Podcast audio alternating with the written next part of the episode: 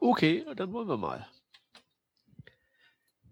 Herzlich willkommen zur Revision 85 von Working Draft. Heute an Bord der Hans. Hi. Shep. Hallo. Marc Thiele als unser Gast. Hallo. Und meine Wenigkeit, der Peter. Ich habe euch auch nur eine schnelle News zu verkünden. Und zwar ist es so, dass ähm, Unterstützung für äh, Image Set, diese komische neue HTML-Eigenschaft für Responsive Images, wohl im Anflug ist und in Safari 6 und in Chrome 21 landen wird. Das heißt, diese etwas komische Syntax wird wohl der Weg werden, mit dem wir in Zukunft Responsive Images machen, wenn nicht noch irgendwas Besonderes passiert. In CSS. Äh, ja. Na? Äh, richtig. Bitte? In CSS, nicht in HTML. Äh, Habe ich HTML gesagt? Ja. Dann nehme ich das jetzt zurück und behaupte das Gegenteil. Okay. Alles klar. Gut. Ähm, das wären die News. Ähm, dann gehen wir direkt mal zu den Themen über. Und da ähm, übergebe ich direkt mal jetzt an unseren Gast. Äh, An mich? äh, ja, genau, Marc. Äh, erzähl mal, wa warum bist du hier in der Sendung? Ähm, Weil es immer so viel Spaß macht, mit euch ein bisschen zu schnacken abends. Und ein. Bier dabei zu trinken. Und weil ich die Kinder nicht ins Bett bringen muss, wenn ich mit euch hier schnacke. nee, nee, eigentlich nicht. Äh, ähm, ja, der, äh, der Chef, der hat mich irgendwie die letzten Tage mal angesprochen, äh, ob ich nicht mal wieder Lust habe, äh, bei euch dabei zu sein. Und aus gegebenem Anlass ähm, eben ein bisschen über die nächste Beyond Tellerrand zu quatschen, die ja im November wieder stattfindet. Juhu. Da freuen wir uns schon drauf. Jo. Das wird cool. Ist ja äh, auf jeden Fall mal die äh, coolste Konferenz in ganz Deutschland. Dankeschön. Kannst du eigentlich nur noch selber durch die Smashing Conf in Schatten stellen? Ja, das mache ich mir mal gerade selbst ein bisschen Konferenz. Ne? Ja. Ja, äh, wobei ich meine, ist ja schön, dass der Vitali und die Leute vom Smashing äh, Magazine mich gefragt haben, weil sie meine Konferenz so nett fanden. Ist ja Mhm. eigentlich ja noch ein, ein Kompliment in der Ja. äh, letzten Das Instanz. untermauert das ja eigentlich nur. ne? Und Konkurrenz belebt das Geschäft. Vor allem, wenn man sie sich im eigenen Hause macht. ja. Ja, Ähm, ja, du hast ja äh, generell super Kontakte zu Gott und die Welt, vor allem zu super Vortragenden, auch so aus dem englischsprachigen Raum, weil du ja auch, äh, glaube ich, ziemlich umtriebig bist, also in, auch in Form von selber sehr, sehr viel Konferenzen besuchen und, und Art, so eine Art, ja, unbewusstes Scouting betreiben, oder? ja, absolut. Äh, Und das zum Leidwesen meiner Familie, weil ich halt viel unterwegs bin. Ja, Ähm, nee, das stimmt schon. Also ähm, ich denke, so ein bisschen ist das so, ähm, dass man ja auch, so wie man, wenn man Programmierung lernen möchte, halt damit arbeiten muss, eben auch bei Konferenzen schauen muss, was machen die anderen denn so. Und da geht's halt dann natürlich ums Netzwerken, um neue Leute kennenlernen, aber auch um zu schauen, ähm, was gibt's hier oder da noch für Ideen, die man selbst vielleicht gut findet, die man noch bei sich mit einbringen kann. Äh, vielleicht nicht in der exakt gleichen Form, aber einfach so vom, vom Impuls her halt, ne, dass man sieht, ähm, wie machen die das. ja, Und äh, klar, also da trifft man immer wieder neue Leute. Ähm, so zum Beispiel auch den Ben Bodin, der halt dieses äh, Mal äh, bei uns spricht ähm, auf der Beyond Tellerrand und bei dem ich in, im Januar auf der New Adventures in Webdesign in einem Workshop saß und das hat mir sehr gut gefallen. Und ähm, klar lädt man so Leute dann oder versucht man die dann direkt einzuladen. Logisch. Mhm. Ja, ist auch cool, dass du dann so eine Art, äh, du, du machst ja dann auch quasi direkt so eine äh, nebenbei so eine Qualitätskontrolle. Also, dass du sagst, Irgendwie so, schon, ja. so, wenn das ich stimmt. das gut finde, dann, dann sollen die auch bei mir quatschen. Genau, also ähm, es gibt halt drei Punkte, die für mich wichtig sind, wenn ich Leute oder bevor ich Leute frage. Äh, zum einen ist es natürlich, ähm, dass sie inhaltlich das mitbringen, was ich mir für die Konferenz verspreche. Ähm, und zum anderen, was vielleicht sogar noch ein bisschen wichtiger ist, ist so der menschliche Aspekt. Also ähm, ich mag halt keine, keine Idioten oder Arschlöcher bei mir im, Line-Up haben. Und es gibt sicher genug bornierte Leute äh, äh, im, Netz. Und glücklicherweise treffe ich die am eigentlich sehr, sehr selten. Und ähm, die, die so gemeine Stimmung äh, auf den Konferenzen ist eigentlich immer schon sehr gut. Und auch es ist echt ganz selten, dass mal jemand auf der Bühne steht, wo ich denke, hm, das ist jetzt nicht so der, der vom, vom Charakter her der Mensch, den ich unbedingt bei mir sehen muss. Also, Mhm. ne, aber hm, ich sag mal, wenn sowas vorkäme, dann würde ich so Leute auch garantiert nicht fragen, weil ich denke, ähm, gerade beim letzten Mal hat man auch gesehen, dass ich gerne möchte, dass die Leute sich zwischen den Talks eben unter die äh, Teilnehmer mischen, Ja, ähm, weil man da auch eben auch mal die super. Möglichkeit hat, die zu treffen und die dann halt nicht irgendwie mit ihren Freunden was essen gehen oder oder sich zurückziehen. Also klar, wer, wer sowas muss oder wer gerade jetzt keine gute Laune hat und das, der kann das immer gerne tun. Aber ähm, ich sage halt vorher ganz explizit, dass ich mich freuen würde, wenn in den zwei Tagen die Leute eine Chance haben, mit denen zu reden. Ja, hat ja auch echt gut geklappt. Also Ja. Fand ich auch. der Jake Archibald, der saß ja da ganz weit hinten, irgendwie immer woanders zwischen den Leuten. und ähm, nee, das funktioniert auch. Und es ist auch total cool. Also, dass das eben nicht so die Truppe ist, die sich kennt und äh, die dann so einen geschlossenen Kreis bildet. Ja. Ja. Nee, das, das finde ich auch absolut, ja. Und ähm, ich sag mal, ähm, seit heute stehen dann auch äh, neun von ähm, 16 Sprechern jetzt schon 100% fest. Heute ist noch der Lukas de Groot dazugekommen, äh, den man äh, als Schriftenentwickler vielleicht kennt, der ein oder andere. Ja. Was mich sehr freut, weil ich selber so ein kleiner Schriftennarr bin und das äh, also irgendwie auch schon seit langem verfolge. Und ähm, ja, ich habe dann ähm, noch eine Handvoll anderer Leute, die jetzt die nächsten Tage so nach und nach veröffentlicht werden. Und das Line-up, äh, ich denke, denke, das dürfte sehr bunt und sehr abwechslungsreich wieder sein. Ja, cool. Und das sind jetzt wieder zwei Tage mit um die sechs Slots oder sowas, ne? Oder genau, genau. Ja. Ähm, es sind wieder zwei Tage, ähm, jeweils acht Slots, beziehungsweise oh, letztes Mal hatte ich, glaube ich, 15 Sprecher dabei. Okay. Diesmal werden es sehr wahrscheinlich 16 werden, einfach weil ich, ähm, ja, weil, weil dann manche Sachen so von der Aktualität her und von dem, wie es mir gefallen hat. Ähm, Beispiel ist zum Beispiel Mark Bolton, den ich im, den ich zwar schon lange jetzt von, von seinem von seinen Aktionen im Netz kenne und von dem, was er so macht, so über die Bücher zum Beispiel Five Simple Steps, ähm, aber den ich im Mai das erste Mal wirklich persönlich getroffen habe und einfach, wo, wo direkt der Funke übergesprungen ist und wo ich dachte, den, den, den musste eigentlich äh, einladen und den haben wir dann zur Smashing Conference eingeladen und äh, eigentlich habe ich gesagt, die, die zur Smashing Conference eingeladen sind, die lade ich dann nicht auch noch zu, im November ein. Aber beim Mark Bolton, den fand ich halt so nett, den musste ich dann einfach auch einladen. Und er äh, ja. hat glücklicherweise angenommen und gleich noch einen Workshop dazu. Cool. Also finde ich, finde ich ganz nett. Ich habe Mark Bolton einmal ähm, in auch so einer Session kennengelernt irgendwie. Er hat da äh, bei der DrupalCon was gemacht über, über Crit Design und so weiter gesprochen. Äh, und es ist einfach so ein, so, ein, so ein Mensch, der einen auch so in seinen Bann sieht, so ein bisschen mit dem Talk. Also ganz anders jetzt als Jake Archibald zum Beispiel, der ja wirklich mit seiner Witzigkeit begeistert, aber er begeistert einfach mit so seinem, seinem seinem Wissen auf diesem Gebiet ne, und seiner menschlichen ja. Art. So ein bisschen, ja. Finde ich auch und eben und ähm, sehr persönlichen Art finde ich auch. Also in dem Vortrag, den ich jetzt speziell gesehen hatte in dem Fall am, im Mai, der ähm, der war halt sehr, wie gesagt, so ein bisschen aus sich herausgeplaudert, aber ohne dabei dieses typische ähm, ihr, ihr müsst alle in euch gehen und alle sehr, äh, sehr begeistert die Sache machen, die ihr macht, sondern so wirklich so von seinem Standpunkt aus, aber trotzdem so, dass man das nachvollziehen konnte, was er so erzählt, wo man denkt, ja, stimmt, mhm. da muss ich doch auch mal wieder so ein bisschen hinter. Ja. Und ähm, ja, wie gesagt, äh, das äh, freut mich einfach, wenn du dann so Leute kennenlernst und dann man so sein, ein wenig auch seine, seine Voreingenommenheit, weil die ja dann doch so kleine Internetgrößen und Bekanntheiten sind, ähm, dann äh, anspricht und die dann einfach ganz normale Typen sind. Das erlebt man halt immer wieder und das ist immer das Schöne. Und das ist eben das, was ich mir hoffe, dass die Leute das bei mir eben auch erleben, dass das alles ganz normale Menschen sind halt, ne? Und nicht keine Rockstars halt oder äh, irgendwelche Leute, die man nicht ansprechen darf. Hm. Was ja leider oft so wahrgenommen wird, ne? Also ähm, nicht, nicht nur von den Außen, also von den Leuten, die sie ansprechen, sondern eben auch von denen selber so ein bisschen manchmal, ne? Mhm. Klar. Ich meine, gerade so Medien wie Twitter, wenn man dann so gehypt wird und dann irgendwie 200.000 Follower hat, ja. Ja, das, das ist ja dann schon was, was einen dann irgendwie schon so ein bisschen überlegen lässt, warum mögen mich die Leute und warum bin ich so bekannt. Und wie gesagt, ähm, dem versuche ich halt eigentlich aber auch schon immer seit den zwölf Jahren, wo ich jetzt Konferenzen mache, entgegenzuwirken und das einfach zu einem großen allgemeinen Happening zu machen. Ja.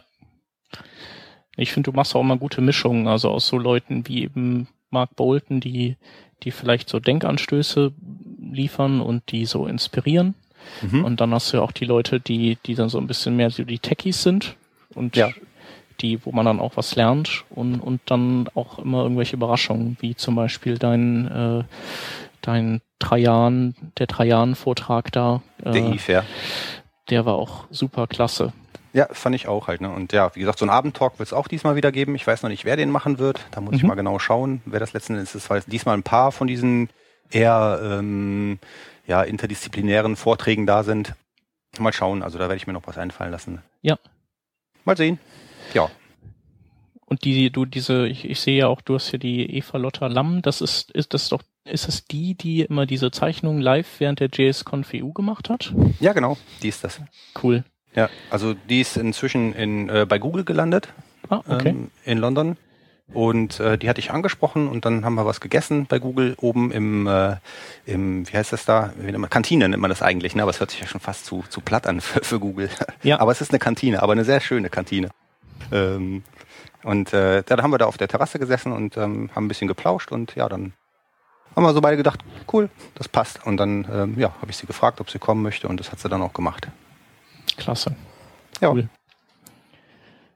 Ja, und ähm, die Beyond Tellerrand-Konferenz, die findet statt im November, wer es noch Im November, weiß. genau. 19. bis 21. Ist wieder im Kapitoltheater. Ähm, ist eine sehr nette kleine Location, die so ein bisschen Kabarett-Flair hat. Manche sagen auch äh, Puff-Flair. Ja. Ähm, und Aber wie äh, dem auch sei, super. sehr gemütlich, ja. Also äh, mag da auch nicht zu viel verraten. Es gibt ja schon einige Fotos im Netz, aber ich glaube, dass das ähm, äh, sehr schön ist für die zwei Tage. Und ähm, der Eintrittspreis lag am Anfang wieder ähm, bei knapp über, nee, 149 Euro hatte ich nie, diesmal, nicht 125 Euro, weil ich einfach preislich nicht mehr hinkomme Ja. mit den ganzen Kosten, weil die internationalen Sprecher dann deutlich mehr doch auch kosten als die Sprecher, die man früher auf der FFK dann äh, nur aus Deutschland, aus dem deutschsprachigen Raum machte, hatte, weil es Mhm. eben auch eine deutschsprachige Konferenz war. Ja, Äh, das unterschätzt man schnell, was da dann doch an Kosten zusammenkommt. klar. Wahrscheinlich Und, auch die ähm, Flugpreise, die sich ja, zusammen genau. addieren. Flugpreise, Hotel und äh, ja klar, essen, essen müssen die Leute ja auch etwas. Und Ja. ähm, äh, ich bin schon froh, dass die Leute alle ähm, wirklich kein Honorar verlangen.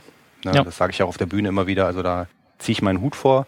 Ähm, äh, ich werde dieses Jahr zwar das erste Mal ähm, dann so, so eine Art Taschengeld bezahlen, einfach weil ich, weil ich denke, so, ähm, dass die Leute auch so für kleinere Sachen, was sie mir dann oft nicht geben an Quittungen, Taxi und Bus und Bahn, keine Ahnung, wenn sie sich was anschauen, dass sie dafür das nötige Kleingeld äh, in, in Anführungszeichen in der Tasche haben müssen. Ja, Ähm, ja, und äh, letzten Endes mache ich ja jetzt dann insgesamt drei Events im Jahr.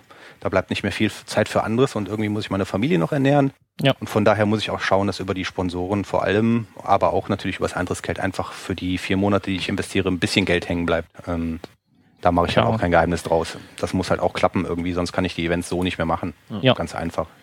ja, aber Ja. nichtsdestotrotz, die Preise sind ja trotzdem äh, unschlagbar. Also Ich denke auch, dass es äh, noch enorm fair ist, genau ähm, eben für das, was man eben an, dann auch an, an Sprecherqualität anbietet, wenn man das mal vergleicht mit einigen anderen Dingen, die dann irgendwie weit einmal das 700 und dann für zwei Tage auch noch. Ja, also genau. Für so eine lange Zeit, nicht nur für so ein, nicht einen Tag, sondern Ich denke auch, wie gesagt. Also ich glaube, dass, äh, dass ich den Weg da, wenn, also ich sag mal, die Konferenz muss auch voll werden, sonst zahle ich da schon drauf. Ja. Aber ich hoffe mir einfach äh, darüber, dass es, dass die Ticketpreise eben relativ günstig sind und die, die Sprecher dann relativ hochwertig äh, oder hochkarätig, dass man das dann auch schon stemmen wird. Und ähm, ich glaube da einfach, dass damit beweisen zu können, dass es möglich ist und dass man klar anders als ein Unternehmen, was jetzt Events veranstaltet, wo die Tickets dann weit über 700 Euro kosten, äh, habe ich eben nicht diesen Overhead. Ne? Dafür Ja. habe ich halt eben die Arbeit dann alles alleine.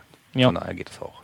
Also du sagst mich- mal, als du das letzte Mal da warst zu den Ja. Ticketpreisen nochmal ganz kurz, ähm, die Smashing-Konferenz wird in Anführungsstrichen etwas höherpreisig und ich war sehr Mhm. überrascht, als die ähm, Ticketpreise rauskamen. Also ich glaube, Early Bird war bei 250, wenn ich mich richtig Genau. erinnere. Korrekt. Ähm, gut, die waren am nächsten Morgen schon weg, aber äh, dennoch, also das ist ja, das ist ja nicht nicht zu teuer für zwei Tage Nee. mit wirklich sehr hochkarätigen Sprechern dabei. Also bei Smashing Conf, da ist ja wirklich nur die Creme de la Creme, ne? Ja, und, und dazu noch äh, trotzdem alles Leute, die auch irgendwie für die schon geschrieben haben. Ich glaube, bis auf die Nicole Sullivan, die noch nicht für Smashing geschrieben hat. Äh, die anderen sind alles auch wirklich Leute, die damit auch wirklich was zu tun haben. Das haben wir auch so ein bisschen geschaut. Ah ja, Und cool. ähm, klar, ich meine, der, der Ticketpreis fing jetzt dann im Early Bird so an, wo mein normaler Ticketpreis für die Beyond Tellerrand jetzt ist. Aber das liegt einfach auch daran, weil nur 350 Plätze verfügbar sind und wir irgendwie schon dann einfach so geguckt haben, ah, was kann man jetzt noch verlangen, ohne dass wir un unverschämt werden? ja, Bei 350 Euro im Standardpreis. Ja, das ist aber doch super, super Kosten, also ich sag mal, äh, äh, preiswert auf allemal, also was man da an Das denke ich auch, ja. bekommt und also äh, 350 Euro für sowas, äh, sag ich mal, finde ich schon sehr, also sehr gut.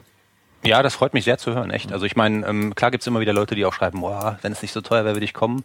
Ähm, muss man auch verstehen. Ich meine, wenn man Student ist, obwohl wir den Studenten halt auch 25% Rabatt immer auf die Tickets gegeben haben, ähm, es, ist, es ist schon viel Geld. Ne? Also du musst überlegen, 250 Euro ist jetzt auch kein Mhm. Pappenstiel. Ne? Und, ja, man äh, muss das natürlich auch in der Gesamtheit sehen, dass man natürlich noch korrekt. die Anreise hat und dann Anreise, die Hotels Hotel. sind wahrscheinlich, ähm, ich weiß nicht, wie es in Freiburg ist, aber in Düsseldorf sind die natürlich auch nicht so ganz billig.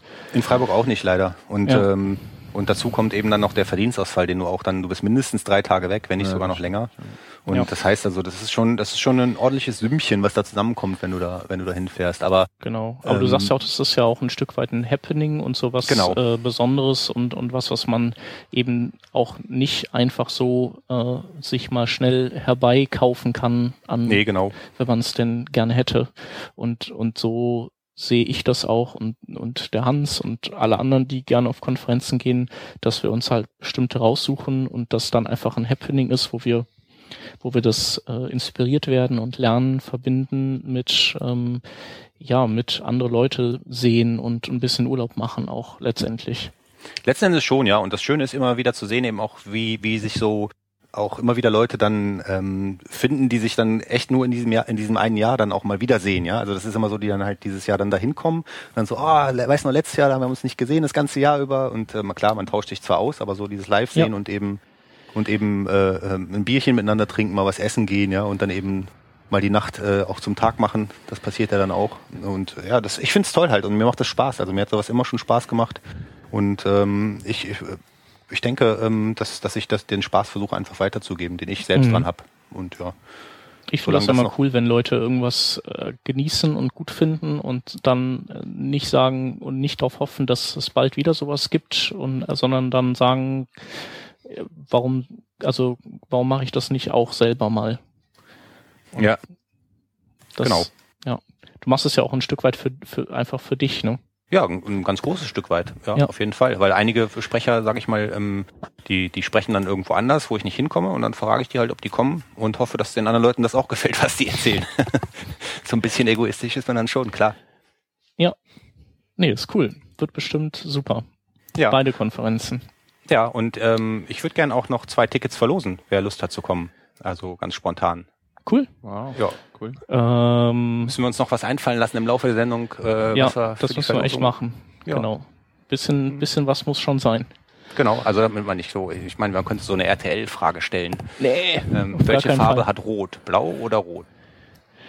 Hm, ja, Ja, mir egal. so also, wie bei Ritter der man- Kokosnuss, ne? Vielleicht finden wir ja noch was im Laufe der Sendung, wo wir sagen Ja. können, hey, das wäre doch eine gute Sache für zwei Tickets. Genau. Vielleicht kann sich der Peter ja was Cooles ausdenken. Jo. Warum ich denn? Hm, weil du in dieses Konferenzgeschehen nicht involviert bist. Ja, nee. Obwohl du bist Ich- ja auch bei bin- einer Konferenz, aber die, Ich bin auch bei Konferenzen, aber ich bin da meistens aus äh, äh, finanziellen Gründen für mich selbst so. ja. Als, Spre als Sprecher dann oder? Ähm, Ja, ja, klar. okay, ja schön. Ja, ja. Die kosten halt alle auch ein bisschen mehr. Ja klar. Ich meine logisch, klar. Es gibt Konferenzen, die kosten was mehr. Die zahlen den Sprechern auch vernünftig. Ich meine so eine, äh, als der Ryan Carson noch die Future of Web Design gemacht hat, da war das auch so. Ich mm, bin mir jetzt nicht total sicher, aber er hat schon ein ordentliches Honorar gezahlt und dementsprechend waren die Ticketpreise dann eben auch. Ne? Aber klar, also Mhm. das ist eben immer so ein bisschen das, was man für sich entscheiden muss. Ähm, klar, ich habe dann eben das Problem, ich krieg nicht alle Sprecher, weil manche eben sagen, ähm, wir kommen halt nur für Honorar. Muss man auch verstehen, wenn sie es halt beruflich machen, klar, auch kein Problem. Ähm, aber so, so äh, muss man eben für sich entscheiden, welchen, welchen Weg man eben geht. Ne? Und Das Gute ist bei Ich, den ich, Preisen, ich, ich glaube, du kommst schon ganz gut über die Runden, wenn ich mir das Line-Up so angucke. Also ja, ja, das, das auf jeden Fall. Klar, das auf jeden Fall. Das, äh, das, ist- das ist gar keine Frage. Aber letzten Endes ist es trotzdem so, dass äh, es gibt doch einige Sprecher, die tatsächlich sagen, nee, ähm, also für, ähm, für Nüsse kann ich nicht kommen. Ja, weil ähm, ich muss, bin dann so und so lange weg und das, da habe ich auch vollstes Verständnis für. Dann sage ich nicht irgendwie, ach, du bist ja ein Arsch, weil du nicht umsonst irgendwie jetzt sprichst oder so.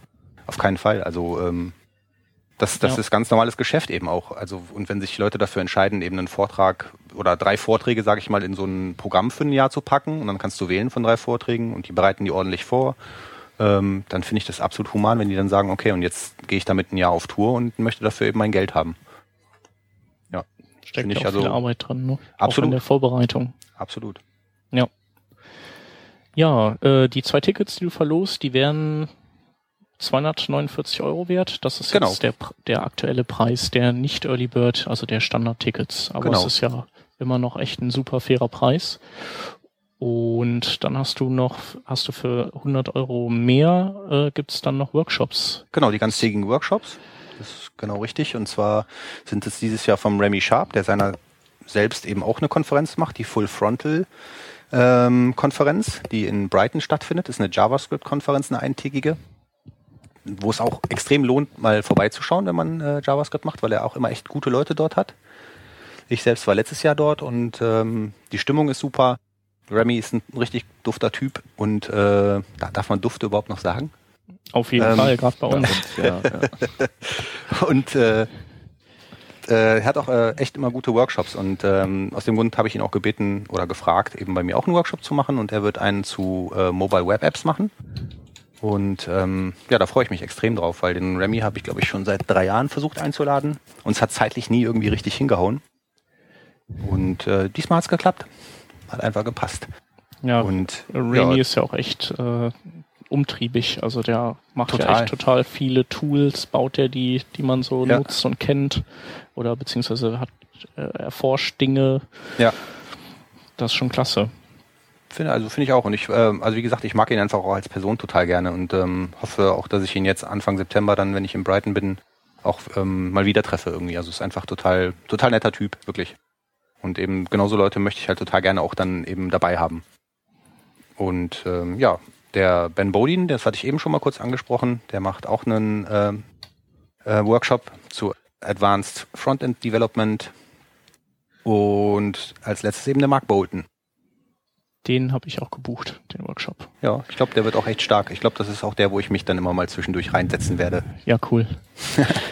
Ja, er macht ja ähm, oder er, er möchte ja, glaube ich, den, äh, den auch den Nicht-Designern bestimmte Designgrundlagen noch ein bisschen näher bringen. Ne? Also so ja, genau. Menschen wie ich, die mehr coden, die aber auch nicht so komplett geschmacksbefreit sind, aber denen so ein bisschen System geben und und ja. Genau, und davon gibt's ja echt viele, ne, muss man ja schon sagen, wenn man so sieht, halt, äh, wie viele Entwickler es gibt, die halt äh, doch schon echt anständige Sachen auf den Weg bringen. Und mhm. ähm, wenn man die jetzt noch an die Hand nimmt und da ein bisschen Struktur reinbringt, dass genau. Echt, ähm, es fehlt dann immer so, dann haben so die, das ist wahrscheinlich dieses Pareto-Prinzip, so 80 Prozent ist, ist, passt das immer und 20 Prozent muss man eigentlich noch Arbeit reinstecken. Und ja, da, genau. da fehlt einem, da geht einem dann die Munition aus.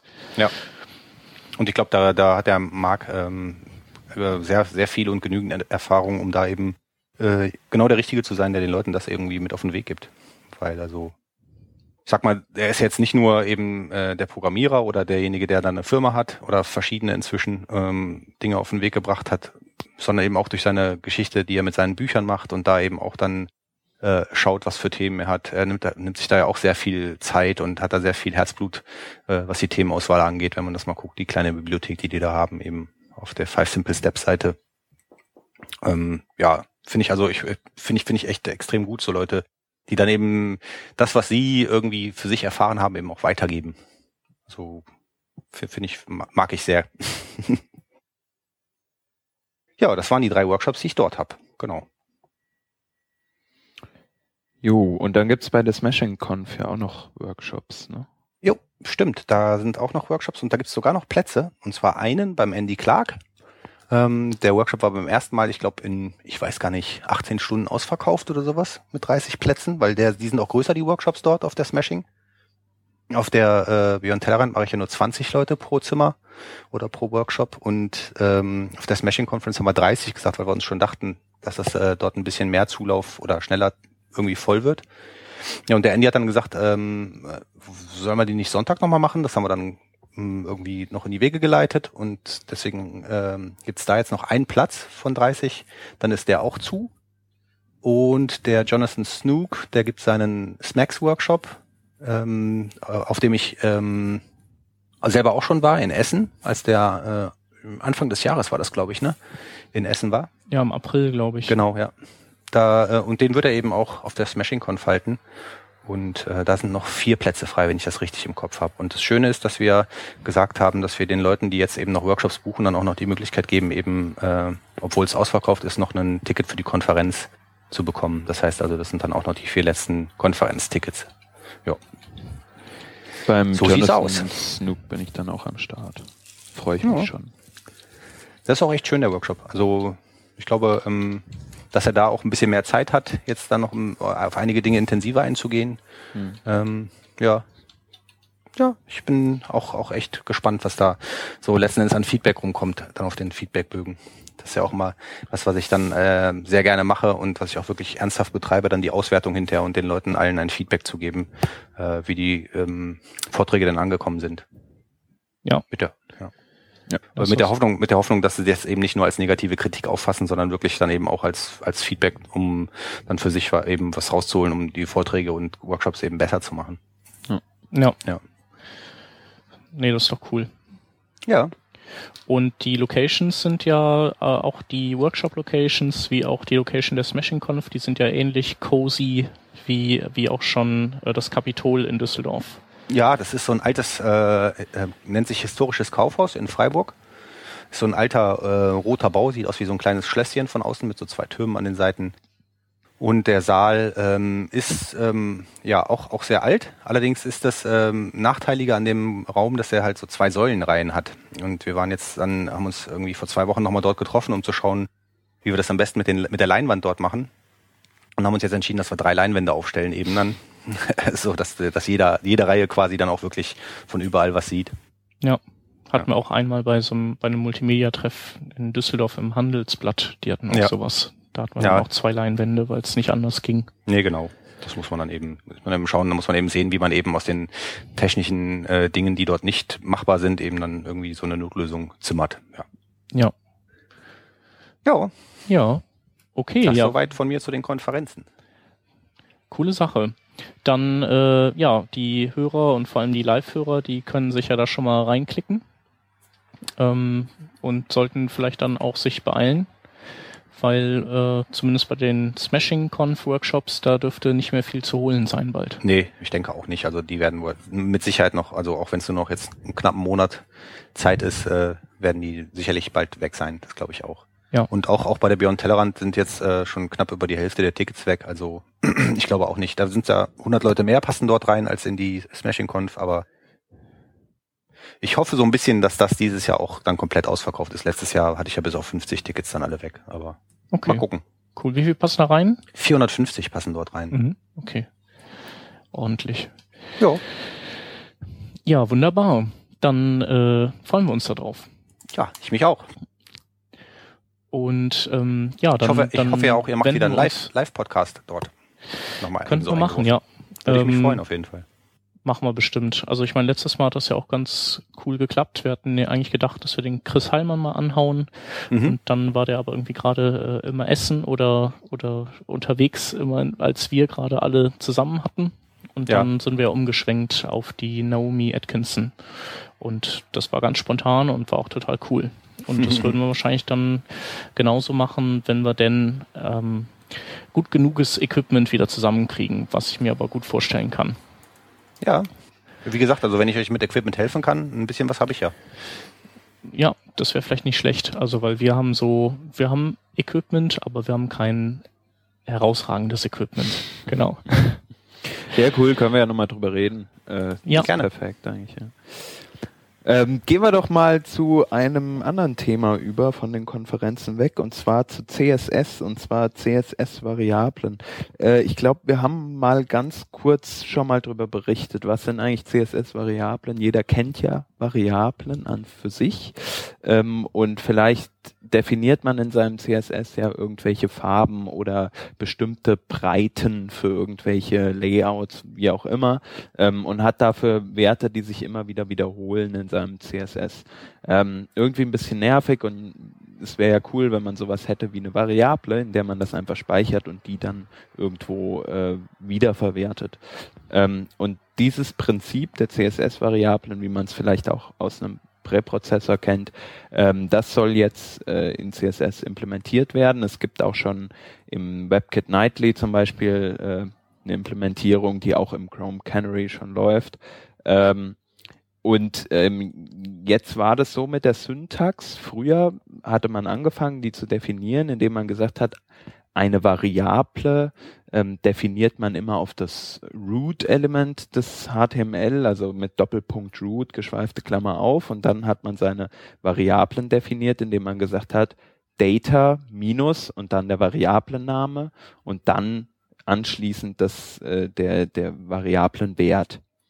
Ähm, dann hat man sich überlegt, Data klingt irgendwie komisch und man könnte es vielleicht äh, durcheinander bringen mit Data Attributes, die man im HTML hat und hat es daraufhin geändert zu var minus, also var wie Variable, wie man es aus dem JavaScript vielleicht auch schon kennt, ähm, war logischer.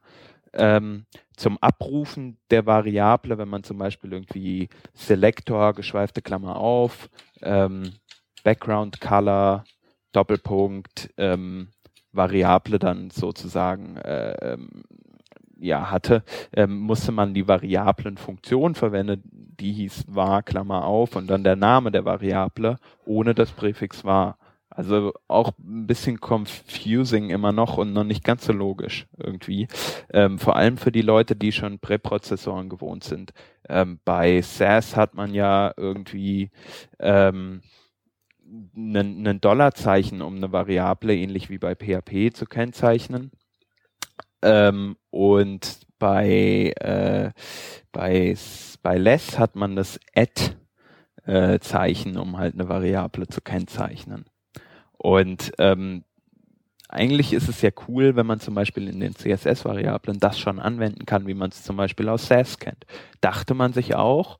Ähm, und Tab Atkins, ähm, der Editor der CSS-Spec, äh, der hat sich dann gedacht, ja, bauen wir das mal ein. Es gibt sozusagen ähm, für diese War-Funktion, eine Art ähm, ja, Klüfen, Platzhalter, wie auch immer, mit der man dann sozusagen die Funktion ersetzen kann. Ähm, und jetzt die letzte, neueste Änderung ist allerdings, dass äh, der Tab gemeint hat, eigentlich ist es nicht so cool und eigentlich passt es nicht so gut in unser Konzept, wie wir uns ähm, die nächste Zeit in CSS vorstellen. Und deswegen ähm, gibt es jetzt wieder diese War-Funktion und ähm, das Dollarzeichen wurde entfernt aus dem Editors Draft, äh, beziehungsweise wird entfernt werden. Ähm, für unser eins als Webentwickler, die wir halt schon Präprozessoren nutzen, ist es halt so, ey, what? Warum soll ich denn eine Funktion verwenden, um das Ganze aufzurufen? Warum kann ich nicht einfach sagen, Variable A ähm, ist gleich so und so oder Doppelpunkt so und so, Variable A aufrufen mit genau dem gleichen Zeichen. Ähm, ja, alles ein bisschen, bisschen anders, als man es gerade kennt, aber dadurch, dass es halt wohl ähm, Probleme machen würde, das so zu implementieren und für zum Beispiel eine Implementierung von Fort oder von weiteren variablen Typen sozusagen zu verwenden, ist es halt schwierig, ähm, dieses, dieses Dollarzeichen zu verwenden.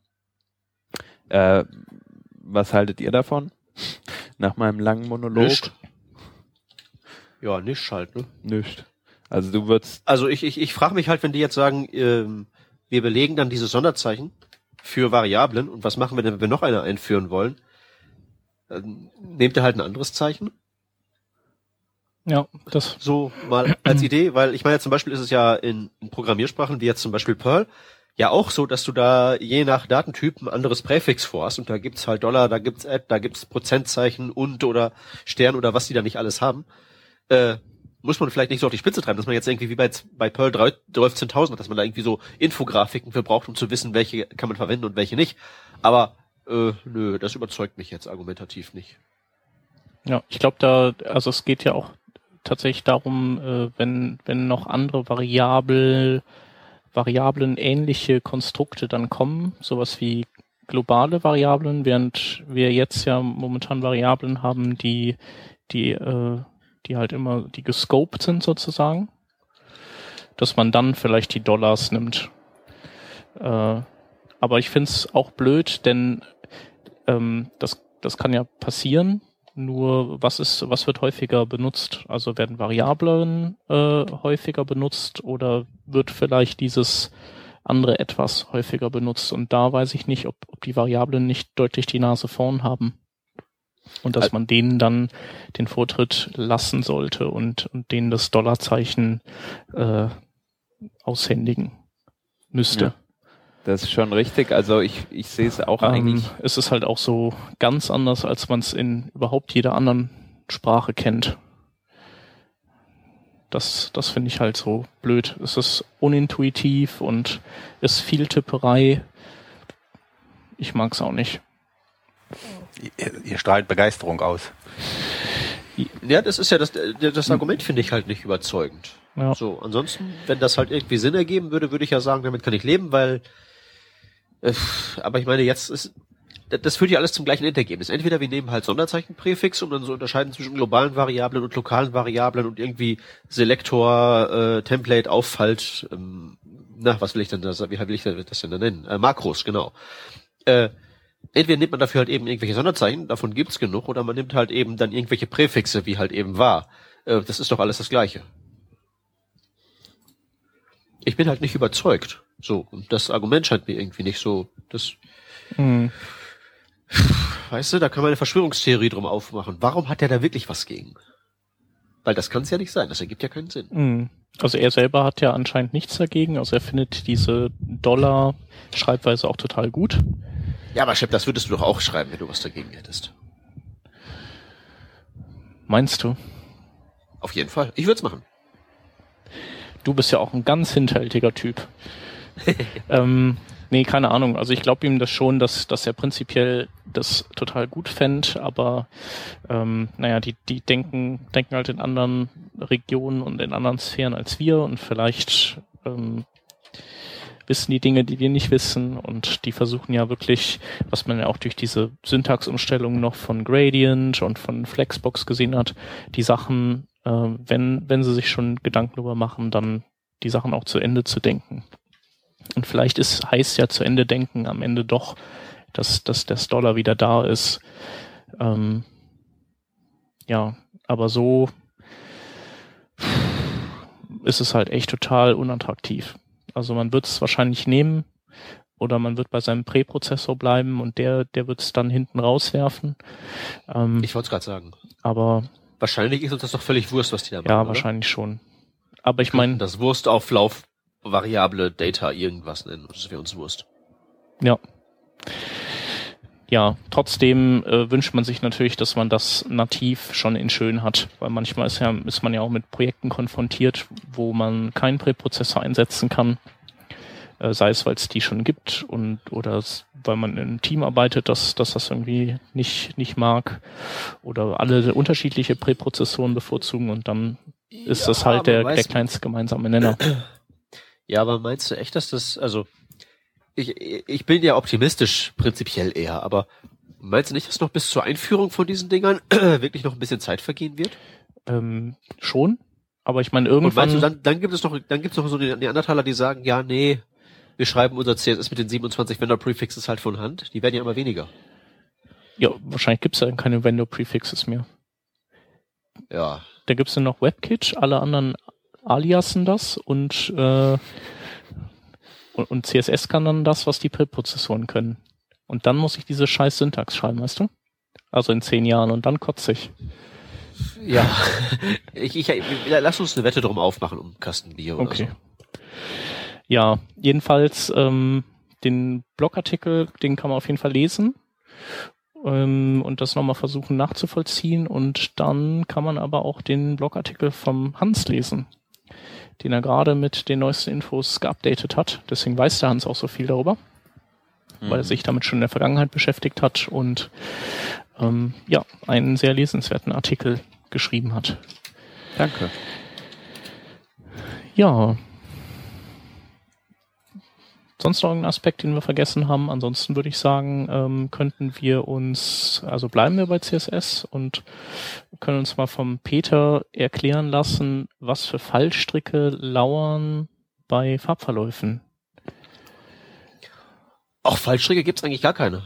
So richtig. Also, Also so einen, einen, einen schon, ja. Und das, das ist halt der Fall. Also die Sache ist halt die, Farbverläufe werden äh, so langsam von ihrem Vendor-Prefix befreit. Äh, in Firefox 16 wird das so sein und im Internet Explorer 10 wird das so sein. Äh, allerdings ist es so, da werden nicht nur die Vendor-Prefixes gestrichen, sondern auch die Syntax wird umgestellt. Und ein Fallstrick könnte es halt eben geben, wenn irgendwer da draußen Vendor-Prefixes eingesetzt hat mit Farbverläufen und auch schon eine Variante eingebaut hat von Farbverläufen ohne Vendor-Prefix, aber eben noch in der alten Syntax, weil dann gibt's halt äh, ein Problem. Denn äh, das die Umstellung ist halt die, die Definition, wie halt eben bei linearen Farbverläufen Winkel funktionieren und wie man bei radialen Farbverläufen den Mittelpunkt angibt, die hat sich äh, ziemlich gründlich umgestellt. bei den linealen Verläufen ist es so, ähm, man gibt, man gab vorher an äh, den Startpunkt von der Verlaufsachse und dann wurde das Ding, wenn man keine Winkelangabe angegeben hat, zur gegenüberliegenden Ecke oder Seite. Ähm, wurde diese Linie dann angezogen, diese imaginäre Verlaufsachse. Das ist jetzt anders. Jetzt gibt man die, das Ziel an, indem man nicht schreibt, meinetwegen, man schreibt nicht äh, top right, um anzugeben, dass der Farbverlauf von oben rechts nach unten links geben, gehen soll, sondern man schreibt eben wirklich to bottom left, damit das eben dann, also man gibt halt den, Ziel, das, den Zielpunkt an statt dem Startpunkt. Äh, Änderung eins. Änderung zwei ist, dass man bei Gradangaben es so hat, dass nicht mehr 0 Grad nach äh, rechts zeigt und der und höhere Winkelangaben gegen den Uhrzeigersinn laufen, sondern jetzt zeigt 0 Grad nach oben und die Angaben laufen im Uhrzeigersinn. Also äh, ziemlich genau andersrum halt.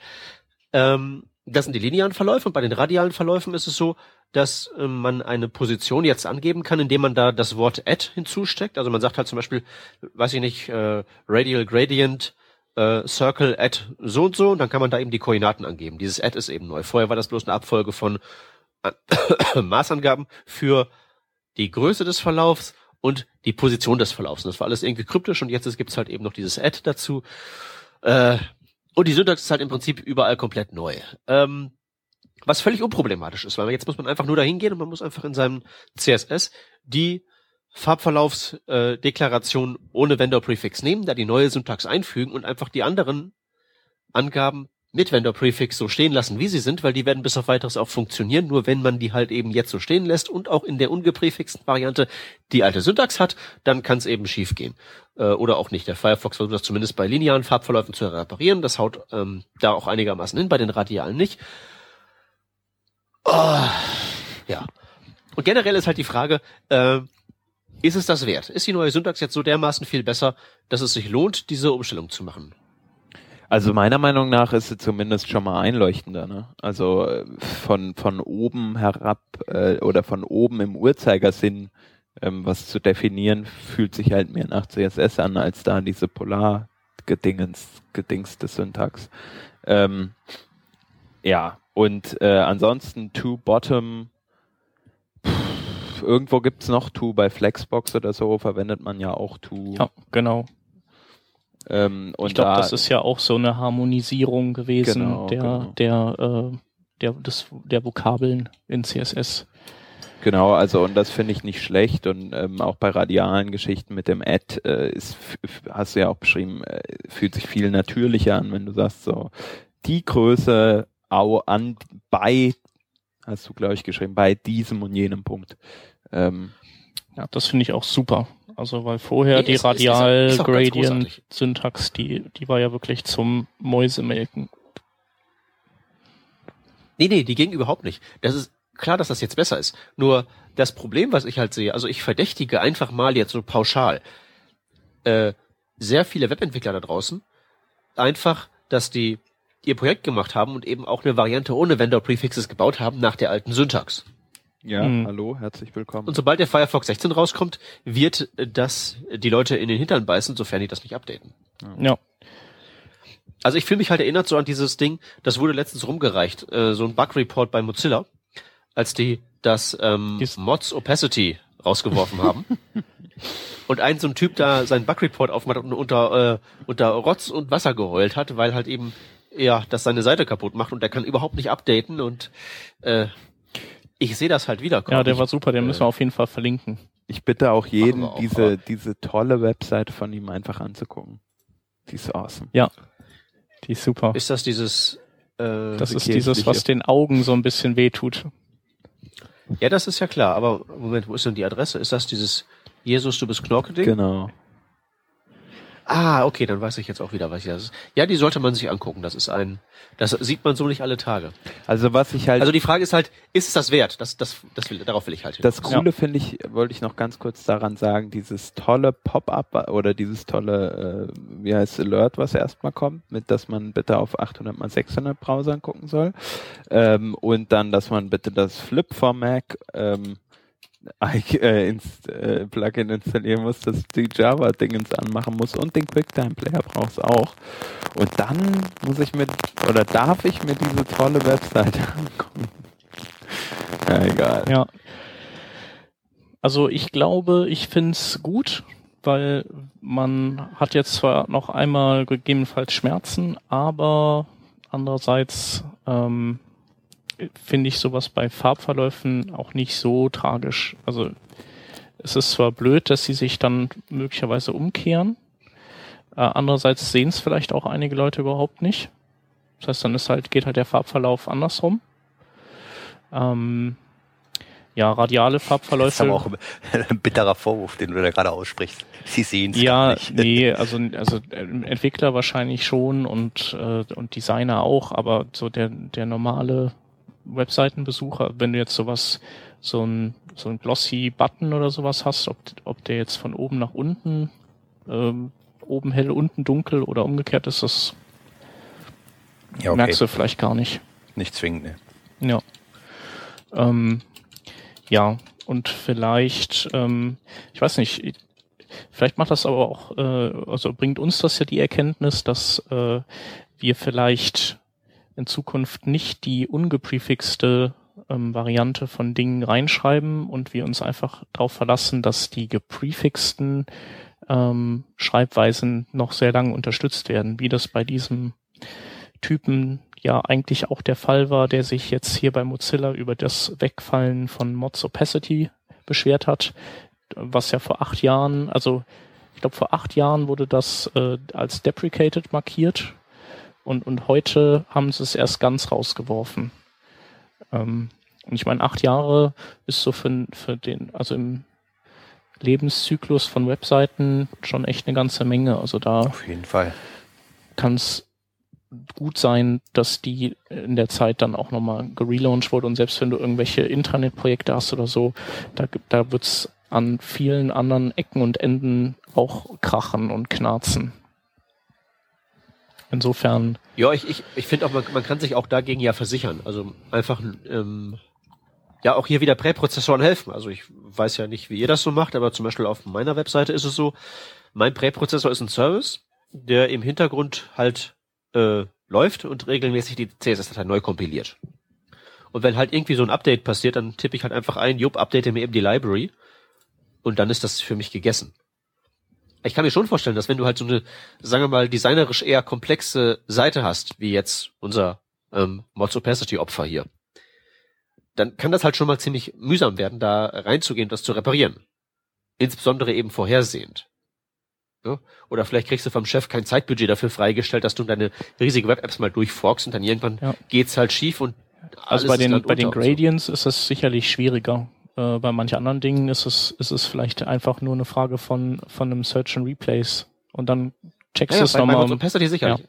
Ja klar, aber bei so Sachen eben wie Gradients oder, oder, oder Flexbox und dem ganzen Krempel, da ist es schwieriger. Ja, da, äh, da muss man dann äh, Regex Search and Replace drauf haben. Ja, und das ist dann halt die Frage, ob, hier, ob der das hier hinbekommen würde, unser der nicht. Opacity-Freund. Dem hilft gar nichts. Na. Ja. Wirst aber auch fies. Nee, aber äh, letztendlich ähm, finde ich's also klar ist es blöd, wenn irgendwelche Seiten dann nochmal nachgearbeitet werden, aber äh, ähm, ich finde, das rüttelt uns Entwickler auch mal wach, dass wir vielleicht doch nicht einfach nur kopieren und pasten, und ähm, ja, und es macht wieder bewusst, wofür Vendor-Prefixes stehen. Ja, für, für Leid und Verderben. Ja. Aber hier machen sie ja äh, wirklich hier, mal äh, Sinn. Also ich meine, sie machen ja immer dann keinen Sinn, wenn sich sowieso alle einig sind. Ja, aber sie funktionieren doch nicht. Offenbar. Also Wieso? ich habe ja, also ich habe jetzt ja bis jetzt von euch keinen Widerspruch gehört bezüglich meines Vorwurfs. Ähm, Im Sinne von, alle machen das auch ohne Vendor Prefix nach alter Syntax und müssen jetzt irgendwie tausend Seiten Genau, das machen auch alle. Also da bin ich auch mit dabei. Ja, aber dann läuft das, hat das ja überhaupt nicht funktioniert. Wofür die eigentlich gut sind. Also ja. außer, dass wir uns jetzt, dass, dass, wir, dass wir jetzt berechtigtermaßen ein schlechtes Gewissen haben dürfen. Ja.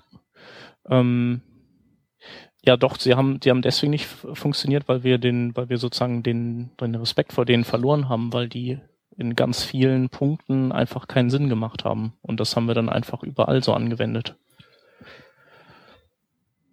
Ist ja bei jo, Flexbox wo, auch nicht anders. Wo reparieren wir das jetzt?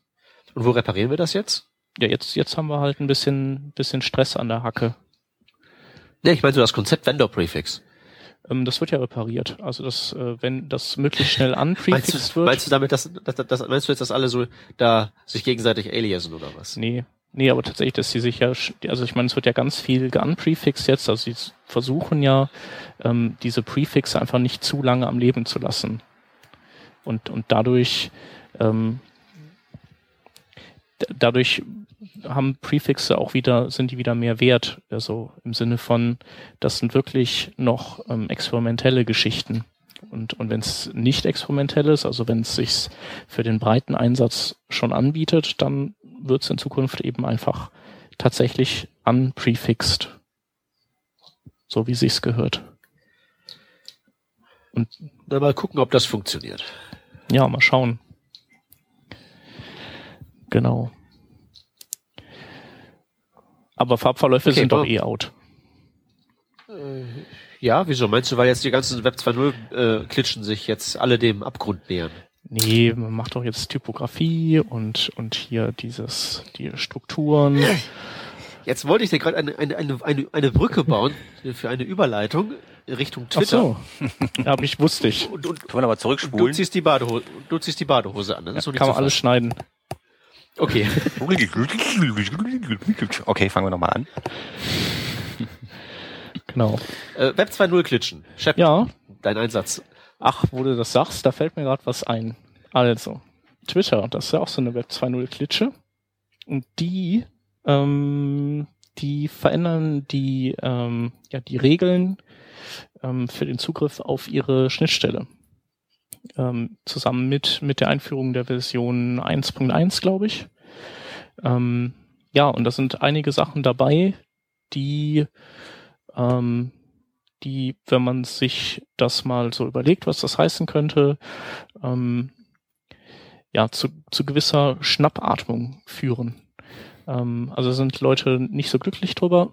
Zum Beispiel ähm, ist es jetzt erforderlich, zwingend erforderlich, dass, äh, ähm, dass jeder Client sich mit einem eigenen Key äh, mit bei jeder Interaktion mit Twitter ähm, identifiziert und äh, jeder Anbieter bekommt ein gewisses Kontingent, ähm, das bis zu 100.000 API-Zugriffe kostenlos ist.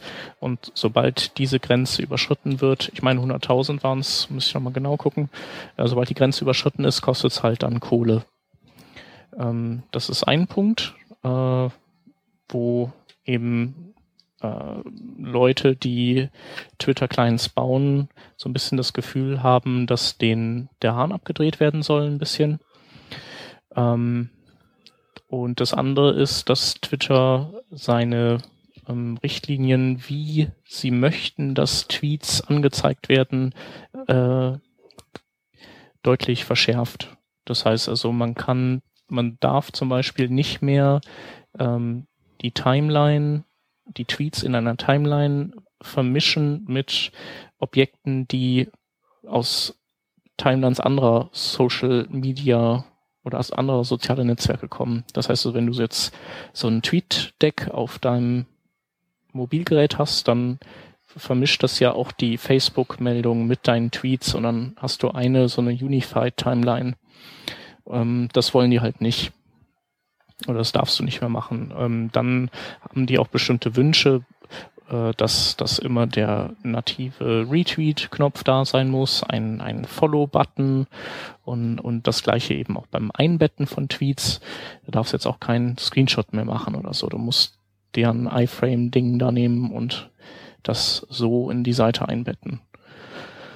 Ja, und da gibt's noch so viele andere Sachen mehr. Ähm, und so ähm, ja, Hersteller, Software oder App-Hersteller wie äh, ähm, Flipboard oder wie heißt der, der das hier ge geschrieben hatte, der Instapaper-Mann, genau.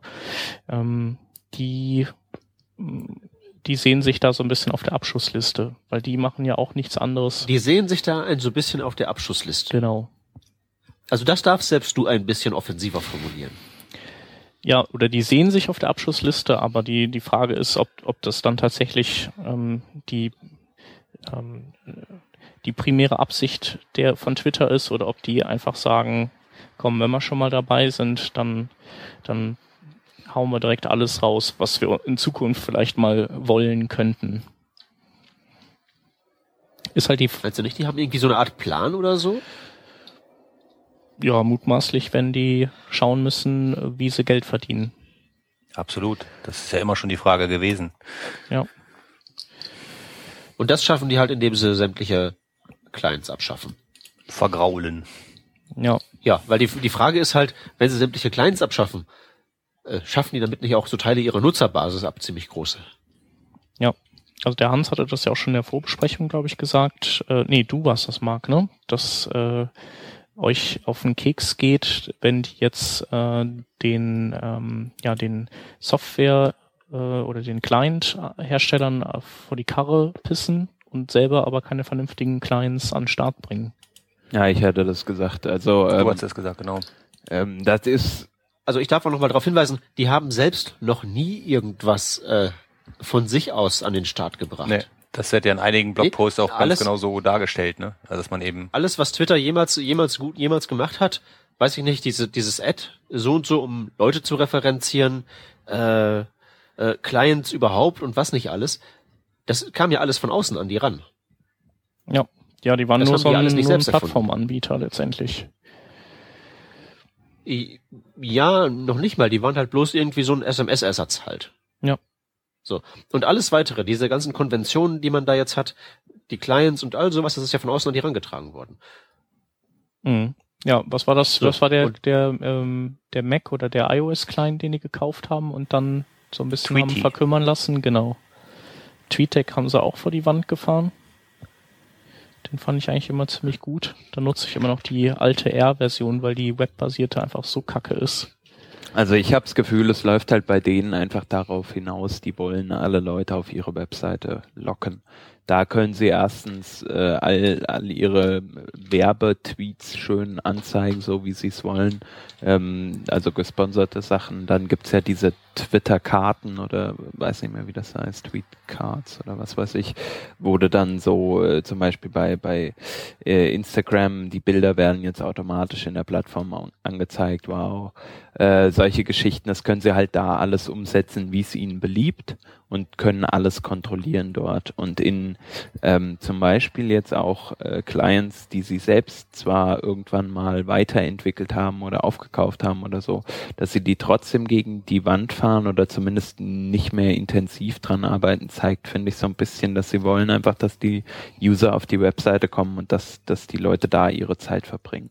Facebook schafft das ja ganz gut. Ne? Also ich meine, ich nutze Facebook nur über die Website.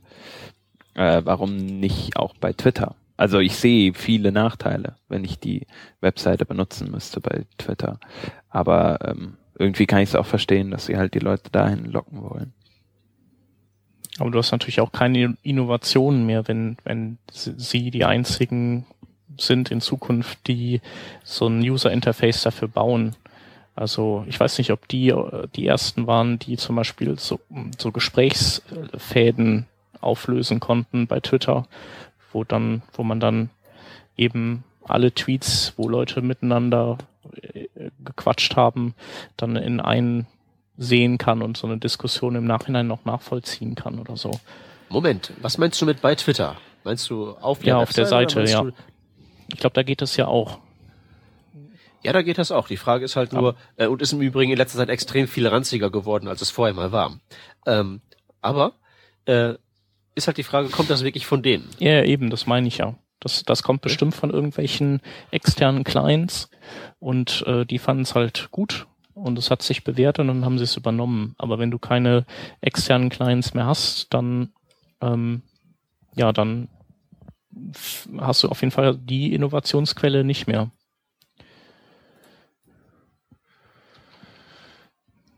Ja. Ja, Han- Hans, ähm, du meintest ja, du findest es generell aber gar nicht so dramatisch. Also Peter und, und Marc finden es auf jeden Fall doof. Ich finde es tendenziell auch eher doof, aber warte mal ab.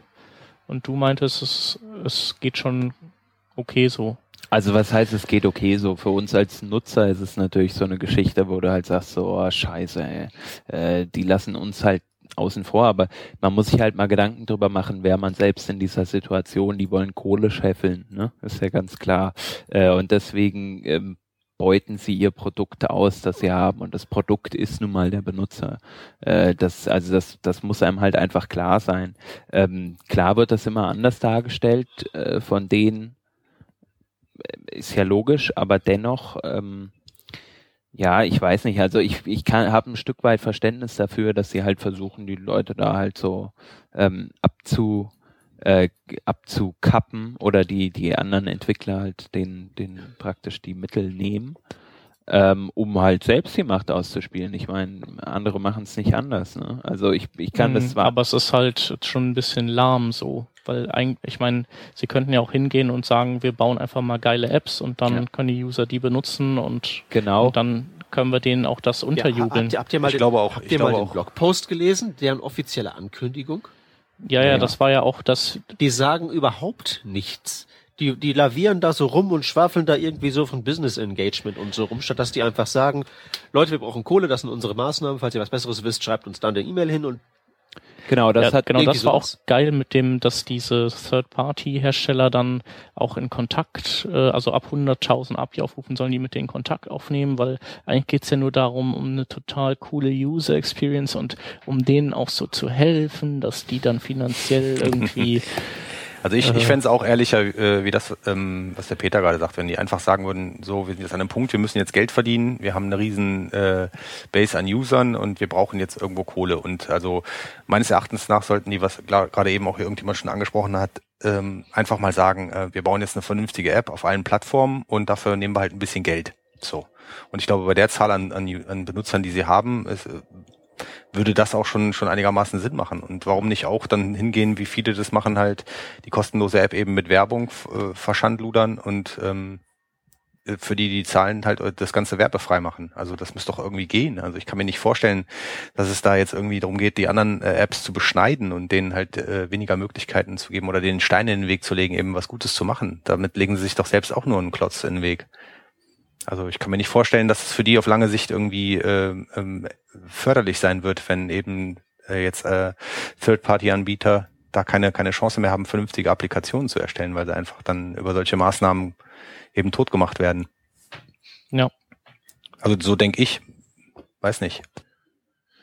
Ja, also ich meine, es, äh, es ist ja, es muss ja nicht zwangsläufig so enden, aber ähm, äh, also es hat sich schon ein Stück weit in die Richtung verschoben. Also theoretisch kann natürlich so ein Tweetbot-Hersteller, der nimmt ja eh Geld für seine, für seine App, ähm, der kann sich wahrscheinlich die äh, API-Zugriffe auch leisten. Äh, insofern ist der dann nur betroffen von den anderen Richtlinien, wie man die Tweets darstellen muss, dass man das, dass man da eben einfach nicht mehr so frei schalten und walten und experimentieren kann, wie man das vielleicht früher mal gewohnt war so dass man zum Beispiel oder bei Flipboard finde ich es einfach total klasse, dass, dass es so zeitungsmäßig ist, dass, dass ich keinen Firlefanz drumherum habe. Ähm, aber das verstößt dann ja auch schon gegen deren Richtlinien, ähm, weil die Tweets eben nicht in, in dieser Timeline wie bei Twitter untereinander weg angezeigt werden. Ähm, da muss man vielleicht auch ein bisschen abwarten, was sie dann draus machen. Also so haben sie sich ja die das theoretische, die theoretische das Recht dafür äh, herausgenommen, dagegen vorzugehen und dann muss man mal gucken, ob sie es in der Praxis auch machen. Oh, nee. Also mir persönlich wird, wird ja sofort das Messer in der Tasche aufgehen, wenn irgendwer daherkommt und so sagt, äh, mir mir so diktieren will, wie da das Produkt aussehen soll. Meins. Okay, ich nutze eure API, aber ja nur, um da was Geileres draus zu machen, als das Standardding halt ist. Mhm. Und wenn die dann halt mich davon abhalten wollen, dann würde ich denen halt im Zweifelsfall sagen, die sollen sich zum Teufel scheren. Ganz genau, sehe ich auch so. Ich mach doch nicht hier so Zeug da auf eigene Faust, werde ich auch nicht abentwickeln, damit mir dann andere sagen können, wo es lang zu gehen hat. Ich meine, da kann ich dann auch zum, mich von mich von irgendeiner beliebigen Softwarefirma anstellen lassen und mir da einen Job geben lassen. Tja, was haltet ihr denn von äh, von App.net oder wie das heißt oder AppNet. Was ich ziehe meinen Hut vor der sehr schnellen Reaktion. Also besser kann man das ja nicht timen. Ja, aber gab's war das eine Reaktion oder sind die zufällig auch gerade aus dem Boden geschossen? Das weiß ich nicht, aber das ist sicherlich nicht zufällig, dass das jetzt auf jeden Fall so die Runde macht. Mhm. Ähm, Das kam ja, zur Erklärung, das ist ja so ein, so ein, so ein Kickstarter-Projekt derzeit, glaube ich. Ne? Und die sammeln Geld, um eine Twitter-artige Plattform hochzuziehen, die aber eben eben nicht Twitter ist und auch nicht mit den entsprechenden ähm, Knebel-Klauseln verbunden sind. Ist doch so, oder? Und es Ja. gibt wohl auch eine ganze Reihe ähm, Clients, die da schon für entwickelt werden oder zumindest oder auch fit gemacht werden dafür. Und äh, so, momentan kann man ähm, kann man da Mitglied oder kann man da Geld spenden, 50 Dollar glaube ich müssten es sein, und dann kann man sich sein AppNet Nickname auch schon reservieren für, wenn es dann äh, an Start geht. Aber vorhanden ist glaube ich noch nix, oder doch? Nö, nicht so richtig. Die Frage ist, kann das überhaupt was werden? Ich weiß es nicht. Also ich hab's, ich, ich habe keine Lust, da Geld zu geben für, also weil ich finde die Idee zwar gut, aber kann auch alles nix werden. Also Ja, ist ein bisschen schwammig alles, ne? Also Ja. wenn schon ne, irgendwas vorhanden wäre, worauf man aufbaut und die sagen, hier, das ist das, was wir haben. Und wir, ja, ich weiß nicht, ich bin auch skeptisch. genau. Also Ja, ich meine, es gibt doch auch, es gibt auch schon genug Twitter-Alternativen, Identica und so ein Zeug. keine Ahnung, müsste ich mir mal angucken. Kenne ich nicht. Das, äh, ja, äh, das ist genau das, worauf ich hinaus wollte. Das kennt kein, keine Sau, weil das halt nur Twitter eben in anders ist. Okay. Und das wäre ja AppNet auch. Aber man benutzt das ja nicht, also Twitter oder Facebook und Konsorten, weil irgendwie der Dienst so toll ist, sondern weil da halt eben alle anderen sind. Die Kommunikation macht da eben Sinn. Ja. So, und jetzt frage ich mich halt, ob sowas wie AppNet da einfach da so aus dem Nichts kommen kann, einfach mal da so die, die, die Welt umstoßen kann. Zumal da eben noch diese Bezahlschranke Ja. vorsteht und noch gar nichts da ist und so weiter und so weiter. Also ich weiß nicht, wo das jetzt endet, alles insgesamt, aber ich glaube nicht, dass es bei AppNet endet. Mhm. Ich glaube auch, dass da jemand äh, versucht, diesen Kickstarter-Hype eher als Werbe, Werbemittel zu nutzen, um irgendwie Coolness-Faktor zu schaffen und zu sagen, hey, schau, wir meinen's ernst. Mhm. Ja, und äh, wer weiß, ob die das Ding nicht einfach komplett versemmeln und dann haben die halt das Spielgeld ver verballert und, und sagen dann, ja, das halt irgendwie hat nicht geklappt, schade. Ja.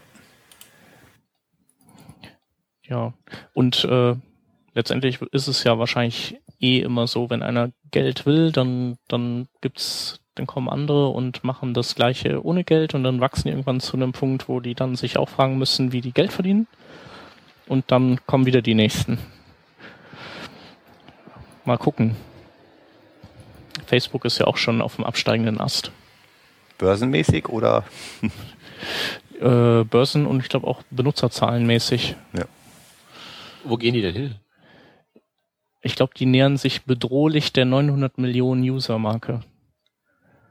Die sind quasi so gut wie weg vom Fenster. Ja. Ja. Machen die denn Gewinn? Hm, Ich glaube schon, ja. Also letztes Quartal Warum ist nicht. der Bör warum, warum, warum ist ich wollte gerade fragen, warum ist denn der Börsenkurs so? Also bei denen das Problem da, äh, also warum der Börsenkurs im Arsch ist, weiß ich nicht, aber bei denen war das Problem letztes Quartal, sie haben äh, irgendwie 28 Prozent mehr mit ihren ähm, mit ihren mit ihrer Werbung eingenommen, also fast eine Milliarden oder so, ähm, also 960 Millionen, keine Ahnung. Ähm, und die äh, die dadurch, dass die Ausgaben durch diese Aktien entsprechend, äh, die sie aus oder oder äh, Anteile, die sie an Mitarbeiter ausgegeben haben, dass dass sie da so viel ausschütten mussten oder ausbezahlen mussten. Ähm, deswegen waren sie Minus, aber ähm, ich glaube grundsätzlich wächst Facebook weiter und weiter, ähm, auch wenn dieser äh, Börsengang natürlich ein, äh, eine herbe Niederlage ist, sage ich einfach mal. Ne? Für wen Für jetzt? Facebook. Ist, ist, ja, wie Facebook. Ist da jetzt irgendwer dran arm geworden? Ich glaube nicht, nee, das nicht, aber ich meine jetzt natürlich so die, die Außenwirkung. Also man hört ja immer wieder Leute, die irgendwie sagen, ähm, ja, äh, Facebook geht den Bach runter, guckt euch mal die Aktienkurse an und so weiter und so fort. oder? Was? Hör mal, hör mal, die, die Apple-Kurse gehen nach jeder Keynote erstmal in den Keller. Seitdem Steve Jobs nicht mehr lebt, meinst du? Nö, das war auch vorher so. Das hat immer so einen kleinen Bubs dann eben nach unten gemacht. Warum weiß ich nicht. Ich bin kein Börsianer. Aber das ist doch alles, äh, das, das, das hat doch keine Auswirkung. Also bei so Internettechnik-Krempel hat das doch seltenst eine Auswirkung auf irgendwas Reales. Also ich finde, also ich finde erstens mal, man kann das noch gar nicht so äh, absehen und vergleichen, weil äh, Facebooks Börsengang ist der einzige, der ähm, seit dem äh, seit dem Start des, des Internettechnologieunternehmen online äh, an die Börse gegangen sind, ähm, das erste Unternehmen, was sozusagen richtig abgestürzt ist oder was überhaupt negativ, so negativ ist. Ähm, alle anderen. Dotcom-Blase? Ja, ja, du? aber ich meine bei, bei Börsen beim ersten Gang. Ne? Ähm, also bei Online-Gang sozusagen. Wie sagt man? PUO, wie heißt das? Nicht PUI, das war Point of Interest. Egal. Ähm, IPO. IPO. Ähm, genau, also es ist schon so ein bisschen, also es ist mal ein bisschen andere Situation, auch erstmal ein Unternehmen, was halt mit 100 Milliarden oder wie viel waren es an die Börse geht und so weiter und so fort. Ähm, kann ich schon verstehen, wenn dann Leute sagen, yo, äh, irgendwas läuft nicht so ganz richtig. Aber klar, äh, die, wie die Real. Ich, ich verstehe jetzt wirklich nicht die, die, die Relevanz von, von, von dem, wenn du nicht gerade Finanzhai bist. Ja. Wenn du keine Aktien von dem Laden hast, ist, ist, ist das das, das ist doch völlig egal. Ich bin ja gespannt, wie ihr den Bogen wieder schließt zu Twitter. die gehen, die gehen wahrscheinlich auch irgendwann mal an die Börse und dann machen sie, pullen sie ein Groupon und dann war's ah, das. Okay. Ja, eben, genau. Wo sind eigentlich die Samwer-Brüder, wenn man sie immer braucht? äh, ja, ich, ich, ich, ich, ich kenne wen. Also ein Freund von mir arbeitet in Berlin für, für den Laden, für Rocket Internet. Ja. Wo ist denn der twitter ich war mal, ich, ich, ich, ich war mal bei ähm, wann war das? Letztes Jahr zu Weihnachten oder so. Da, da war ganz lustig. Da sind wir dann, bin ich mit ihm und so ein paar von seinen Kollegen über den, äh, über Weihnachtsmarkt gestiefelt da in Berlin. Und die hatten halt alle so, äh, so, so, so Furcht vor dem drohenden Einlauf, weil einer von denen war wohl mit den, mit den Zahlen von deren äh, Abteilung da nicht zufrieden und der sollte wohl dann am Tag darauf persönlich da aufschlagen und da halt äh, Rabatz machen. Und die haben waren alle irgendwie so drauf wie so, ja, keine Ahnung, wir sind jetzt hier im Krieg und wir gehen gleich in die Entscheidungsschlacht oder so. Äh, ja, gut, dass wir äh, da, das, da nicht arbeiten. So, jetzt bin ich gespannt, wie wir zu Twitter zurückkommen. Kein Twitter mehr. Ich würde sagen, wir haken das Thema jetzt ab und beobachten ja. argwöhnisch, arg, ihr wisst, was ich meine, weiter, Machen wie sich wir. das entwickelt mit der Twitter API. Genau. Und verlinken auf ein tolles Blogpost noch vom Rodney, das auch noch ganz gut war. Jo. Ja, der will ja dafür bezahlen. Würdet ihr dafür bezahlen? Ich würde dafür bezahlen, ja. Ja, ich auch. Also einen gewissen. Aber es würden halt nicht alle Twitter-User. Ich glaube, die meisten. Ja, die wenigsten. Eben. Die allerwenigsten. Ja. Aber Deswegen die meisten bezahlen auch nicht für ihre Software. Also die rippen oder äh, äh, weiß nicht oder gucken nach Open Source für alle. Für alles. Ja. Wir natürlich nicht. Nö. Ja gut, du als Linux-Fan wahrscheinlich schon stark, aber jetzt, also ich bezahle schon für meine Software. Ich bezahle auch. Das ist gut. Ich bezahle, das glaubst du mir mal. Das ist gut. Sollen wir zu den Links übergehen?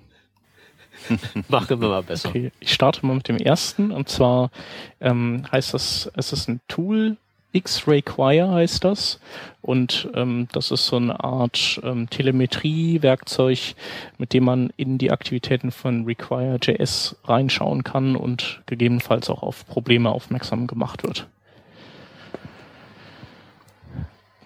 Ich habe anzubieten ein Dokument, ähm, das ein bisschen Hilfestellung dabei bietet, ähm, Y-Area in HTML5 einzusetzen. Das Problem ist halt, äh, in HTML5 sind in vielen ähm, ja, Elementen Area-Eigenschaften fest eingeführt worden. Und man kann einige von denen überschreiben mit einigen Werten und andere halt nicht so sehr. Und dieses Dokument hier ähm, erklärt, wie, ähm, ja. Hoppla, Entschuldigung. Gesundheit. Danke. Dieses Dokument ähm, erklärt uns halt, was dürfen wir, wo dürfen wir es und wo dürfen wir es nicht. Und ähm, wenn man sich mit der um die Barrierefreiheit auch nur ein klein bisschen schert, sollte man sich das reinziehen. Das ist nämlich ein sehr, sehr guter Überblick. Ja, ist vor allem aber auch so ein, so ein Praxisleitfaden. Also die sagen einem wirklich, wenn du das hast, machst du besser das und nicht das. Also es ist wirklich, also bei Aria besser erklärt geht gar nicht. So sieht's aus. Ähm, der zweite Vorschlag ist ein Talk, eine Videoaufzeichnung äh, über CSS-Layout und besonders über die Entwicklung von CSS-Layout. Es ist ja so ein bisschen Layout-Techniken sind so die schwarze, der schwarze Gürtel von CSS. Also Text irgendwie bunt machen kann jeder, aber ein Dreispalten-Layout mit gleich hohen Spalten ist halt total schwer. Und warum das so ist, wird hier erklärt. Und außerdem wird erklärt, wie es in CSS3 alles besser wird. Und deswegen sollte man sich durchaus die Stunde Zeit nehmen, sich das reinzuziehen. Ähm, der nächste Link ist eine ähm, kleine PHP-Bibliothek, Drop.php heißt die, ähm, die ein Client zur Dropbox API darstellt. Und wer immer schon Dateien von Dropbox runterziehen oder hochladen wollte, mithilfe von PHP, der wird sich darüber bestimmt freuen. Ähm, ja, nächstes Ding ist der Firefox ähm, JIT Inspector. Ist ein Add-on für Firefox, äh, wo man sich äh, anzeigen lassen kann, wie erfolgreich äh, der Firefox Just-in-Time-Compiler ähm, JavaScript nach Binärcode kompiliert und wo er vielleicht seine Probleme hat und dann kann man eben nachschauen, wie man das ähm, dahingehend optimiert, dass auch dieser Teil dann optimal kompiliert werden kann. Stichwort Optimierung, ein Talk ähm, über das Innenleben von V8, also der JavaScript-Engine von Chrome und Node.js. Dort wird erklärt, wie man sich tatsächlich den Maschinencode angucken kann, den V8 ausspuckt. Also da kann man wirklich sehen, wo optimiert der Browser äh, den Code automatisch und wo muss ich halt noch manuell Hand anlegen, um hier und da ein bisschen Zeit einzusparen bei der JavaScript-Ausführung. Und als letztes haben wir einen Artikel von Eddie Osmani, äh, der beschreibt, wie man mit Sublime TX, äh, Sublime Text ähm, ein Bildsystem wie zum Beispiel Grunt äh, oder vielleicht bald auch Yeoman oder sowas in der Art ähm, in seinen Prozess integrieren kann. Der Peter sagte dann noch, es gibt auch ein cooles ähm, Plugin, mit dem man dann on Safe sich praktisch einen neuen Bild äh, kreieren lassen kann. Also sehr ähm, sehr coole Sache. Äh, hier äh, drei Zeilen irgendwie, die man in sein in sein JSON einführen muss oder in JSON pasten muss und dann ist die Sache geschehen. Ähm, sollte man sich auf jeden Fall durchlesen, wenn man Sublime Text nutzt und für Bildprozesse ist. Und damit haben wir es auch geschafft mit den Links und äh, sind praktisch durch die heutige Sendung durch. Ähm, ja, äh, viel gab es zu besprechen. Vielen, vielen lieben Dank an den Markt. Ähm, sehr toll auch mit ähm, den Tickets, die du da noch zur Verfügung stellst. Ja, genau, was, da müssen wir noch kurz uns schnell was überlegen. Genau. Äh, ja, müssen wir jetzt machen oder wollen wir lieber dann? Kannst du, könnt ihr auch im, im Blog verlinken. Nee, nee, machen wir jetzt. Machen wir jetzt? Ja, echt. Ja. Ihr müsst doch irgendwie was, was ausdenken. Okay, ähm, wer eine Karte kriegt, der, der zuerst sagen kann, wann wir, in welcher Folge wir über Peerbind gesprochen haben. P-E-E-R-B-I-N-D. Das haben wir nämlich heute aussortiert, ja, zweite, deswegen. Und die zweite Karte kriegt derjenige, der den schönsten Super Mario aus CSS baut. Alles okay. bitte über Twitter an uns. Oder? Ja. Genau, genau. an Wer kein Twitter hat, E-Mail oder so. Ja. Genau, comments at workingdraft. Und wenn das so schnell war, der kann das wahrscheinlich auch dann nochmal in allen Notizen zur Sendung nachlesen, richtig? Klar. Selbstverständlich. Könnte sein, dass es dann zu spät ist. Das könnte sein, aber es macht sich trotzdem gut. ich danke euch auf jeden Fall, dass ich da sein durfte. Hat ja. Spaß gemacht mal wieder. Sehr gerne. Ähm, ja, wird bestimmt nicht das letzte Mal gewesen sein. Ja, hoffe ich doch vielen Dank und äh, ja, du und der Hans, ihr seht euch nächsten Monat spätestens yes. genau. in Freiburg. Und äh, ja, wir sehen uns spätestens im November und da müssen wir mal gucken, wie wir den Peter mal auf einen deiner Konferenzen geschleppt kriegen. Ja. Zur Peter. Not musst du den mal als Speaker einladen. Ja, warum nicht? Müssen wir mal drüber quatschen. Ja. Das kriegen wir bestimmt genau mal hin. Cool. Dann einen schönen Abend allen. Jo. Ebenso. Jo. Ciao. Tschüss. Tschüss.